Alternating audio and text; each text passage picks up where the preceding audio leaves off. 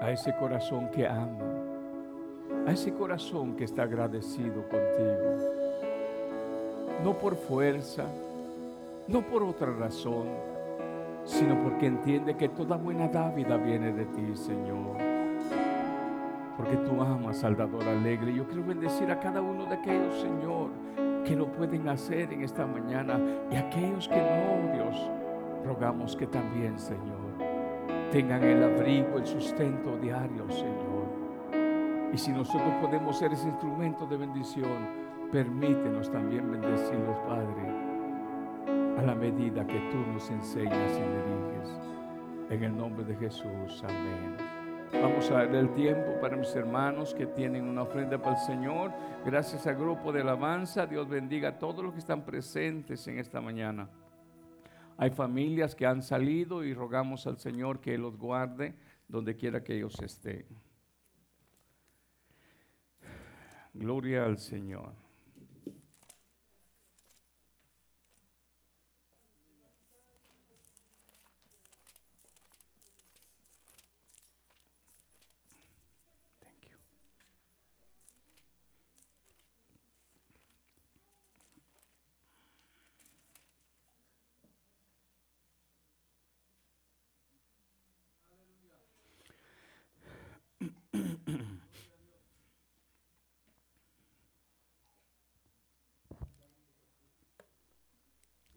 Dios bendiga a hermana Lupe Muñoz, que está por aquí. ¿Dónde está, hermana Lupe? Está por aquí. Que levante su mano. ¿Dónde está, hermana Lupe? Allá está. Dios le bendiga. Bienvenida en el nombre del Señor. Hermana Amanda Cano y Daniel, Dios los bendiga. ¿Dónde están ellos? Aquí están, Dios los bendiga. Bienvenidos, bienvenidos en el nombre del Señor. Y ¿por qué no? Si sabe que ella de la familia de la casa, bienvenida también hermana este, eh, eh, Evelyn, que le bendiga, sabe que su casa, su familia, bendiciones, amén. Y todos los demás presentes, el Señor les bendiga también. Algunas familias han salido, por, ahí hay una hermana también ahí atrás, este, ¿cuál es su nombre? Liliana, Dios la bendiga, Dios la bendiga en esta mañana. El Señor le bendiga. Algunas familias han salido, pero los que estamos presentes en esta mañana eh, damos la gloria al Señor porque Él tiene algo especial para cada uno de nosotros. Amén. Hemos estado hablando de la palabra la santificación y hay algo bien importante que tenemos que tener en mente. Hay algo que el Señor comienza a hacer en nosotros y luego sigue un proceso continuo para que a través de nuestro caminar con Él, nuestra fe día con día vaya creciendo. Mientras nosotros nos relacionamos y nos conectamos en el camino con el Señor, nuestra fe en Él, nuestra credibilidad en Él cada día se hace más fuerte, pero es necesario caminar con el Señor. Miraremos cómo sucedió en la vida de aquellos hombres que el Señor Jesús llamó un día para que fueran sus discípulos. Pero en medio de ese llamado hay un mensaje que el Señor este, trataba en mi vida hace unos días.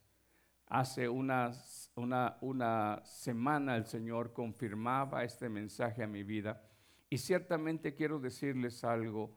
Siempre estoy abierto a la palabra del Espíritu Santo del Señor porque cuando Él me confirma puedo entender más claro lo que en la escritura yo puedo leer. Y, le, le, di gracias al Señor y lloré y le di gracias al Señor porque le dije, Señor, gracias por darme esta palabra. Miraremos entonces Juan, Juan capítulo 1. Vamos a ver en sí, el enfoque estará del 43 en adelante. Pero miraremos en primer lugar el 35 para que usted se dé cuenta que comienza aquí un llamado a los discípulos que Cristo llamó. San Juan capítulo 1, verso 35, cuando todos lo tengan pueden decir amén. El Señor confirma su palabra, hermanos. El Señor siempre confirma su palabra y hay algo bien hermoso. Les decía que el Señor me daba esta palabra hace una semana en confirmación Y el hermano Gilmar predicaba el viernes respecto a las pruebas que manifiestan quién verdaderamente es un hijo de Dios. Si usted no estuvo presente, bueno fuera que acudiera al YouTube y busque ese mensaje, ahí está grabado. Porque ahí él manifestó tres evidencias bíblicas que manifestarán quién en verdad es un hijo de Dios. El siervo comienza diciendo en Corintios el apóstol Pablo que ciertamente hay evidencias que manifiestan si estamos en la fe o no estamos en la fe.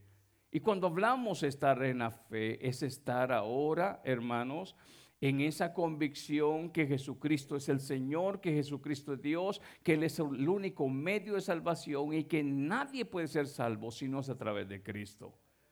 Esa convicción tiene que estar clara en nuestra vida y por ende al haber recibido al Señor en nuestros corazones como Señor en nuestra vida y Él habernos adoptado como parte de la familia, hay un seguimiento, un crecimiento espiritual en la vida de cada persona. Pero en esta mañana miraremos también este punto conectado a eso. Dice el verso 35.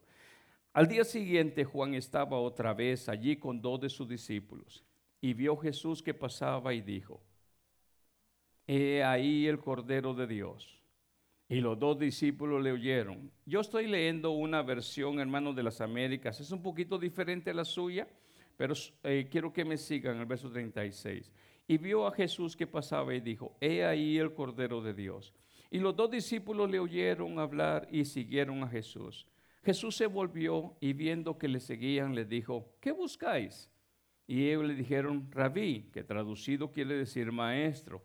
¿Dónde te hospedas? Él le dijo, venid y veréis. Entonces fueron y vieron dónde se hospedaba y se quedaron con él aquel día porque era como la hora décima. Uno de los dos que oyeron a Juan y siguieron a Jesús era Andrés, hermano de Simón Pedro. Él, encontró primero a su hermano Simón y le dijo, hemos hallado al Mesías. ¿Cómo dijo? Hemos hallado al Mesías. ¿Sabe usted qué significaba la palabra Mesías para los judíos. Hemos hallado al Salvador del mundo, hemos hallado, hermanos, al ungido. Hemos hallado del que se habló allá en el Antiguo Testamento. Lo hemos hallado.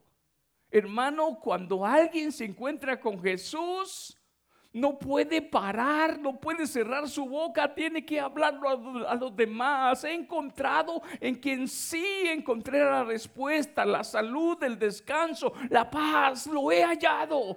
Y cuando alguien se ha encontrado con Jesús, su aspecto cambia, su vida cambia. Alguien que ha conocido a Jesús no puede seguir igual que cuando no había, no sabía quién era Jesús.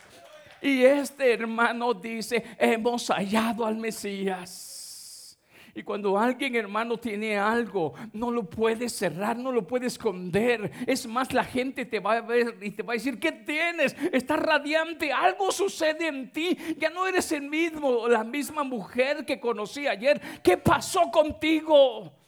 Y ellos dijeron, hemos hallado al Mesías. Y mire, hermano, mire qué dice aquí.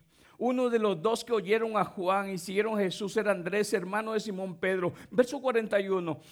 Él encontró primero a su hermano Simón y le dijo, hemos hallado al Mesías que traducido quiere decir Cristo. Entonces lo trajo a Jesús. Jesús mirándolo dijo, tú eres Simón, hijo de Juan. Tú serás llamado Cefas, que quiere decir Pedro. Hay algo bien importante. Cuando te encuentras con Dios, Dios aún cambia lo que significa tu nombre. Cuando te encuentras con Dios, Dios cambia aún lo que significa tu nombre. Lo hizo en el Antiguo Testamento. A Jacob le pregunta cómo te llamas y su nombre significaba tramposo, usurpador.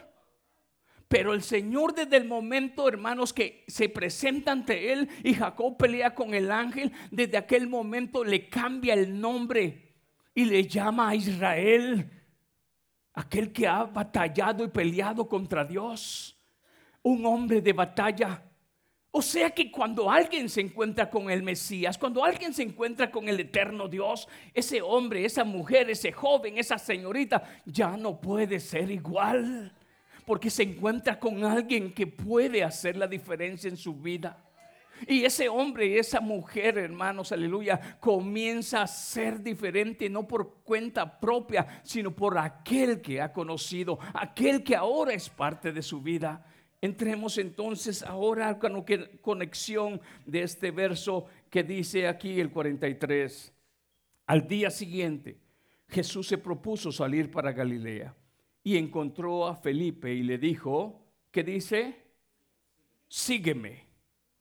Felipe era de Bethsaida, de la ciudad de Andrés y de Pedro.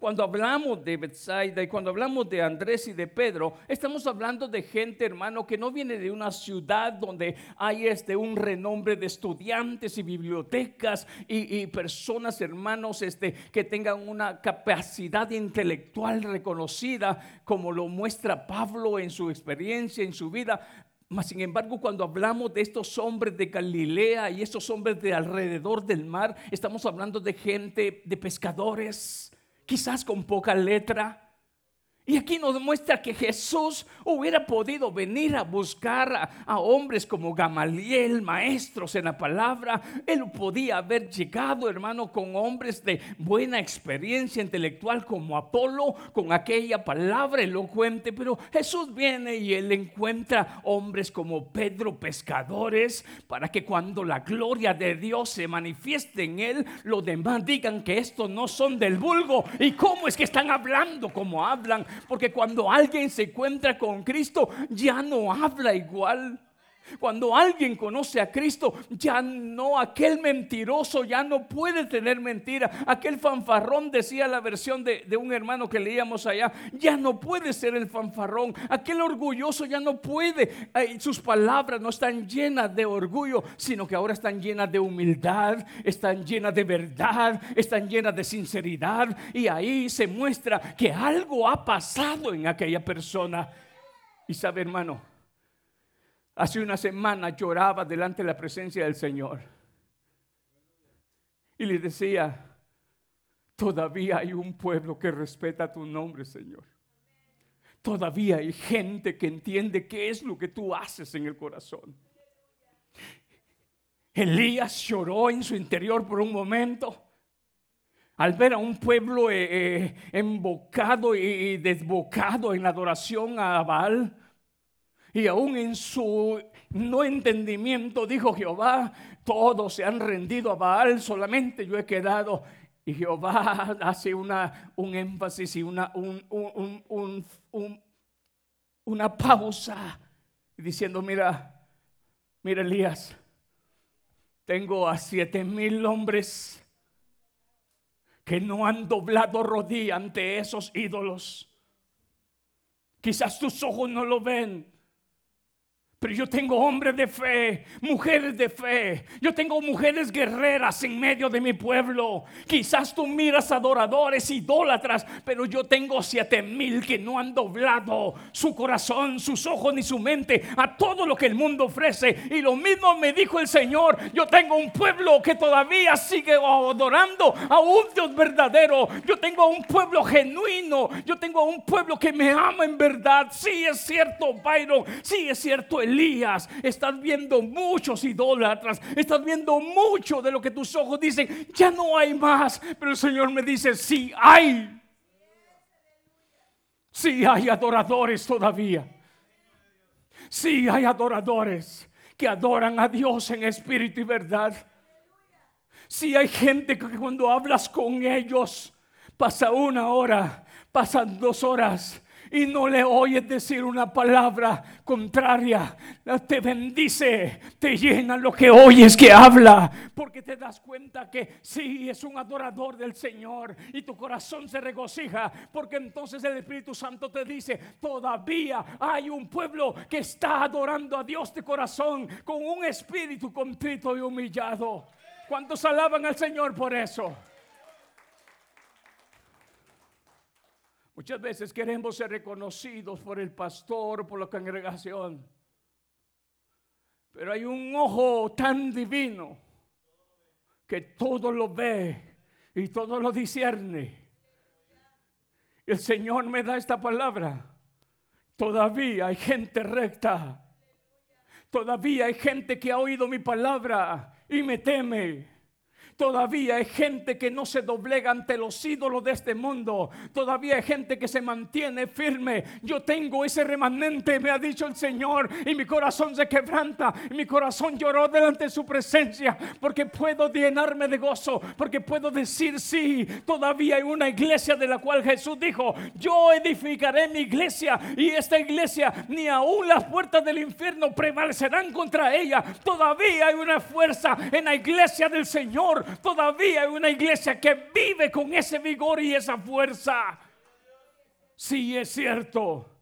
Hay multitudes que estamos viéndonos unos a otros en que fallamos, pero hay una iglesia que está viendo al santo, al redentor y está observando la palabra como la antorcha profética que brilla y alumbra en medio de la oscuridad.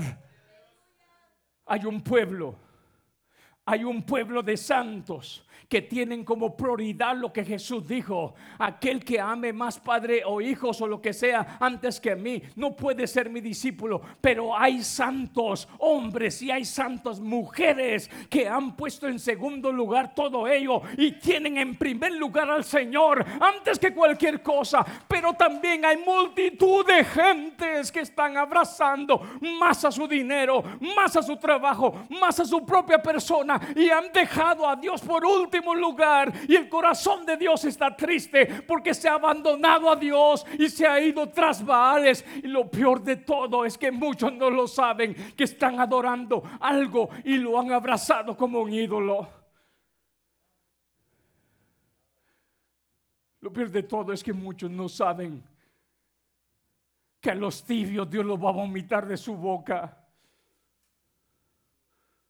Y si lo saben, no lo quieren entender. Hemos terminado de leer Tesalonicenses y el apóstol dice, el apóstol dice, amonesten a los ociosos. Hay mucho ocio en medio del pueblo. Eclesiastés 3 dice, hay tiempo para todo. Y el hombre tiene tiempo para todo. Tiene tiempo para todos sus baales, menos para Dios.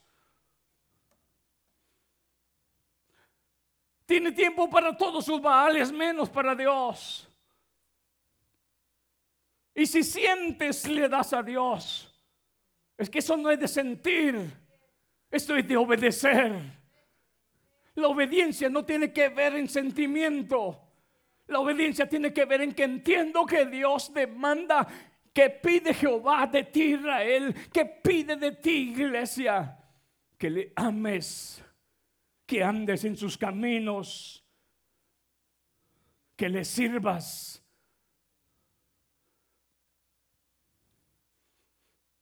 ¿Cuántos alaban el nombre del Señor?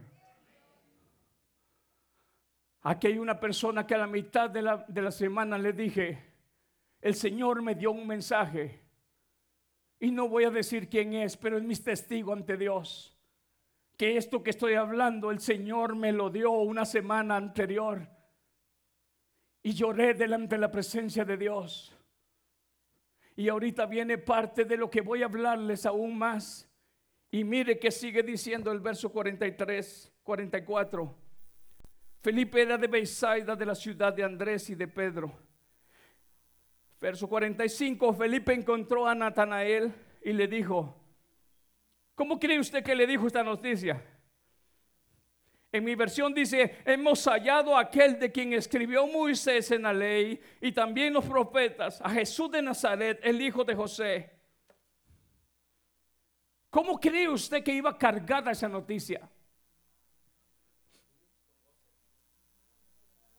Hemos hallado a aquel de que habla Moisés y, y los profetas. No, con gozo con una exclamación que quizás su rostro lo reflejaba. Hemos hallado aquel de quien hablaron los, habló, habló la ley de Moisés y también los profetas. Y le relata diciendo que viene de Nazaret y le menciona, aunque la información final no era la realmente revelada, pero él así lo entendió humanamente, hijo de José, porque para los hombres era hijo de José. Pero escuche usted algo, Natanael y Felipe están en una conexión. Y quiero que usted la observe en este momento para que Natanael le diga, hemos encontrado a alguien de quien se habla en la ley de Moisés y que los profetas hablan de él. Estos dos hombres tuvieron que tener una, una cercanía en escudriñar las escrituras y averiguar en qué tiempo y de qué forma vendría el Mesías. Estos hombres tuvieron que tener un conocimiento respecto a la escritura, porque si él está hablando de algo de lo que para Natanael no era común, entonces Natanael hubiera dicho, pues ¿De qué estás hablando? Pero ellos tenían en común que esta palabra refleja que ellos dos eran hombres que conocían la escritura. Y cuando le dice hemos hallado del que habla, Natanael en primer lugar reubica la información que ha adquirido y lo primero que dice hace uso de, de podríamos decir hasta cierto punto, una idea humana preguntándose a sí mismo, ¿puede salir algo bueno de Nazaret?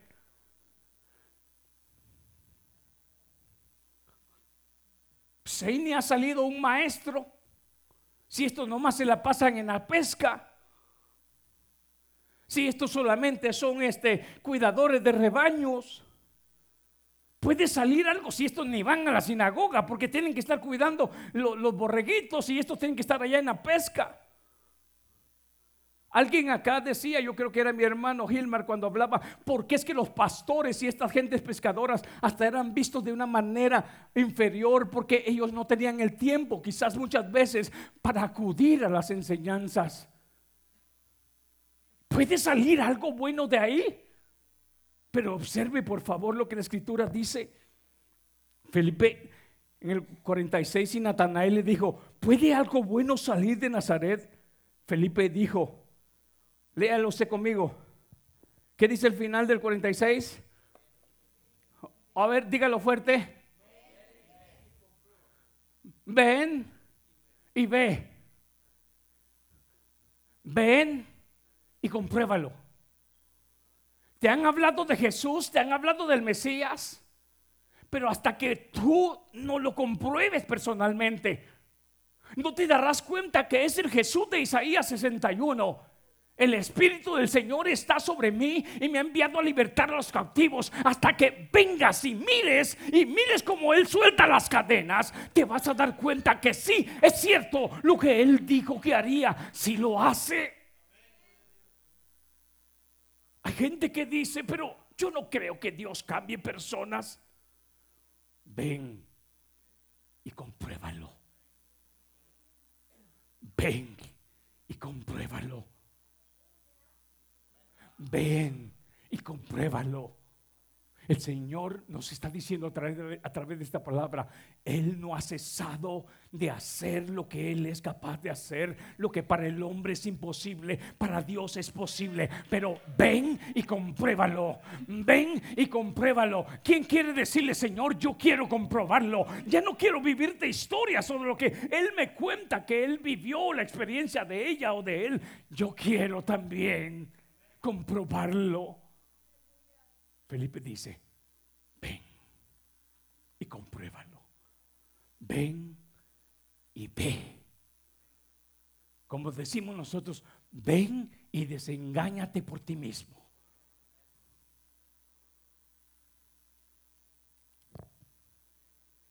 Jesús vio venir a Natanael y dijo de él, mire, Natanael ni había dicho nada.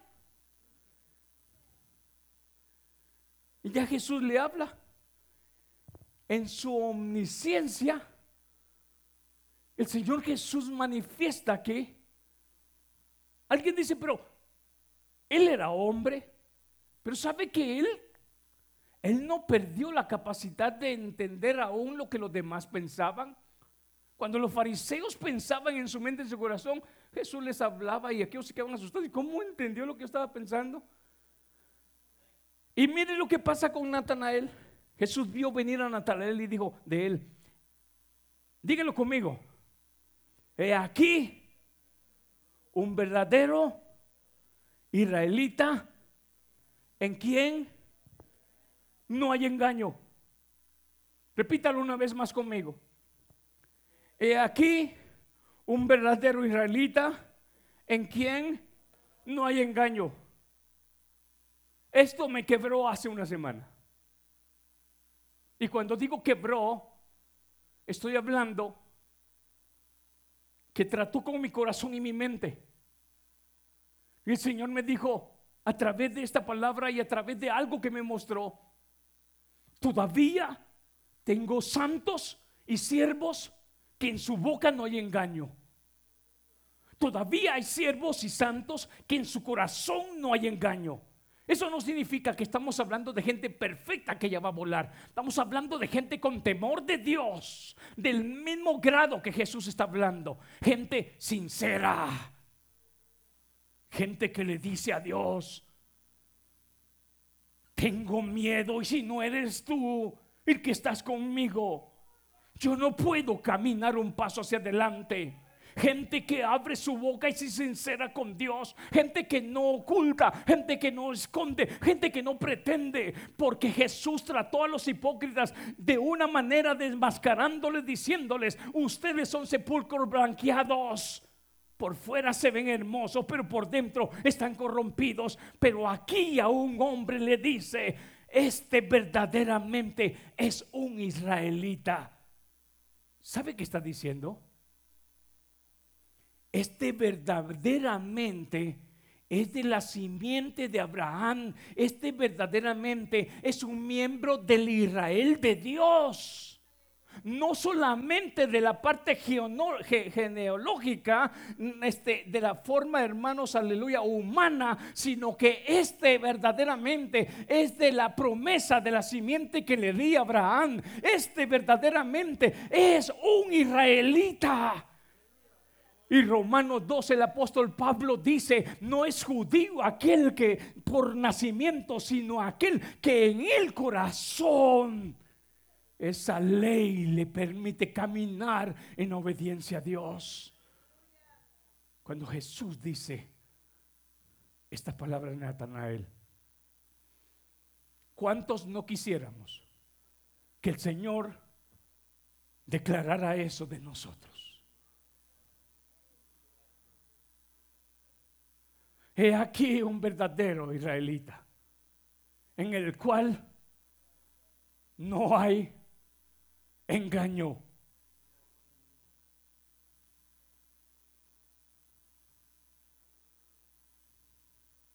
El Señor, el Señor me, me confirmó. No es nada nuevo, pero mi corazón lo necesitaba.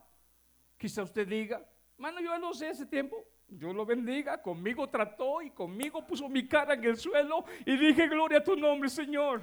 Quizás mis ojos no lo ven, pero tú sí los ves.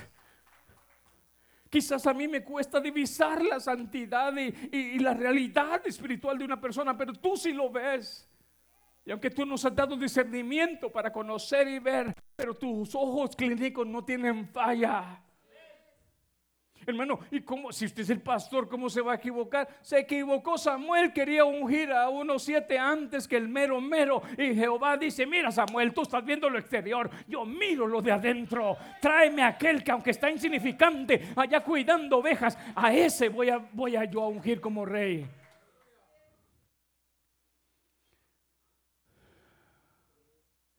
El Señor me dio una palabra. Todavía hay gente que puedes hablar una hora, dos horas y no les oyes una palabra que critique a tu hermano. Todavía hay gente que puedes hablar una hora y dos horas y no se queja de Dios. Todavía hay gente que puedes hablar una hora o dos horas y su vocabulario no lo ensució y pudo transmitirte bendición. El Señor me confirmó esta palabra. Todavía hay Natanaeles hombres como mujeres que Dios tiene de pie. Pero también hay en abundancia muchos que han dejado que su corazón sea embargado por otras cosas y no por la verdad de Dios. Mire lo que sigue diciendo aquí en este verso. Natanael le dijo, ¿cómo es que me conoces? ¿Será que el Señor nos conoce?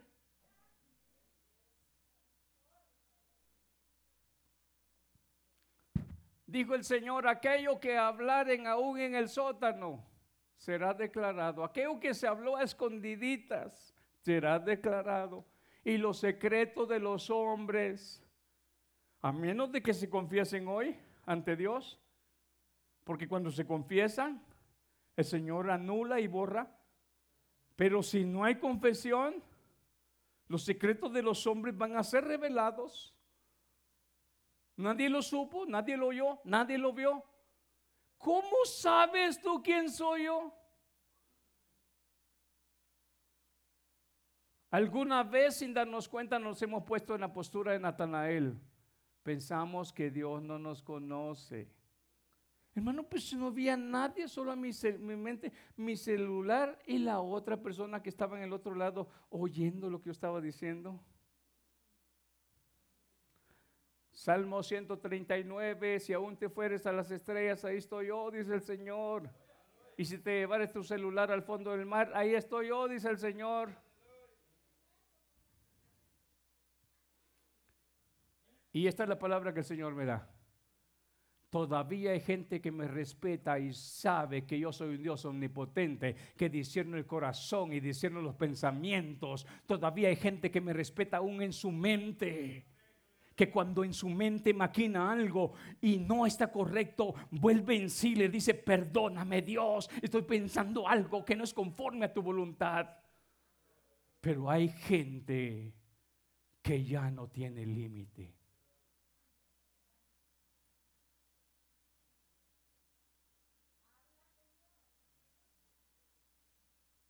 Pero a menos que hoy entendamos que Dios nos está llamando para que seamos de ese grupo, de esos verdaderos israelitas, del verdadero Israel de Dios.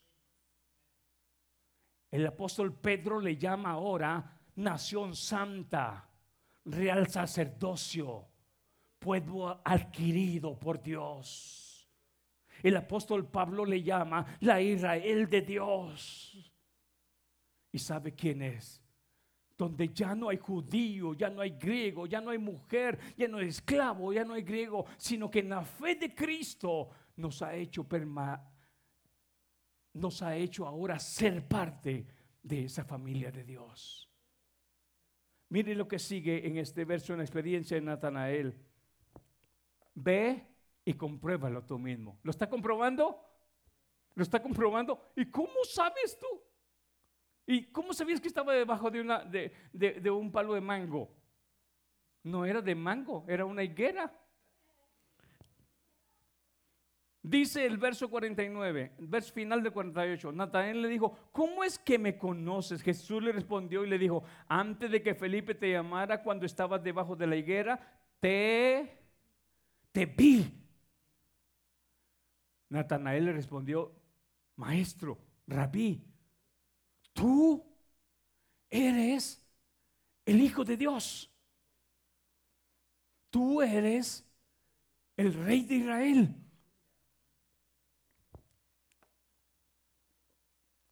¿Qué es esto, iglesia?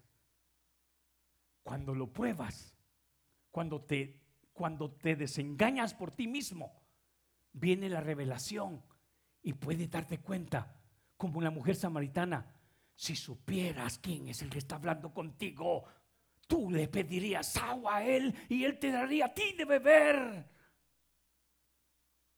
Si supieras quién es el que te habla en esta mañana. Muchas veces sus ojos o mis ojos miran al hombre que está hablando. Pero muchas veces no nos estamos dando cuenta que es Dios a través de un instrumento que nos está hablando. Si supiera, dice el Señor, que te estoy hablando a ti y te quiero dar de beber esa agua, aquella que has querido saciar en tu interior con otras cosas y no has podido. Si supieras quién es el que te habla. Y aquí Jesús a Natanael le dice, yo te vi. Y aquí comienza la confesión. Tú eres el Hijo de Dios tú eres el rey que dice de Israel. Respondiendo Jesús y le dijo, porque te dije que te vi debajo de la higuera, ¿crees? Termine conmigo esta parte. Cosas mayores que estas verás. ¿Quiénes? ¿Quiénes van a ver mayores cosas? Los que lo comprueben por sí mismo. Los que se desengañen por sí mismo. Los que salgan, hermano, de su comodidad. Los que salgan de que así soy ese cristiano, yo bien nice. Sal de tu comunidad. Sal de tu comodidad. Ven y ve. Ven y pruébalo. Y dice el Señor, y mayores cosas tú vas a ver. Aquellos que se quedan allá dudando, aquellos que se quedan con incredulidad, no van a poder ver qué cosas mayores puede hacer Dios, ni comprobar quién es Cristo. Pero en esta mañana yo quiero decirle lo que dice este final de este verso 51. Y le dijo, en verdad, en verdad os digo, que veréis el cielo cerrado o abierto, abierto, y a los ángeles de Dios subiendo y bajando sobre el Hijo del Hombre. Hay alguien que en esta mañana se atreva, véngase mi hija de la música, hay alguien que en esta mañana se atreva y decir, yo voy a atreverme de salir de mi lugar de comodidad y, y decirle, yo quiero probarlo. Un hombre o una mujer que quiera pasar este altar, porque esta iglesia el Señor le está hablando. Y solamente los que oyen lo que el Espíritu dice a la iglesia, solamente los que entienden que sí, el Señor dice, todavía tengo un ejército de gente que está de pie clamando. Y si alguien se ha desconectado, si alguien se ha descuidado, yo lo invito a que pase aquí al frente y que no tenga vergüenza. Véngase y vamos a unirnos en clamor. Si usted tiene fe y quiere decirle, Señor, yo quiero en este momento. Hay alguien ahí, hay alguien ahí atrás. No le estoy diciendo, hermano, es que me van a ver y me voy a avergonzar y qué dirán de mí. ¿Sabe qué, hermano? Yo quiero decirles algo. ¿Quieres probarlo? Sal de ese lugar. ¿Quieres probarlo por ti mismo? Sal de ese lugar. A menos que te atrevas a probarlo por ti mismo. No vas a poder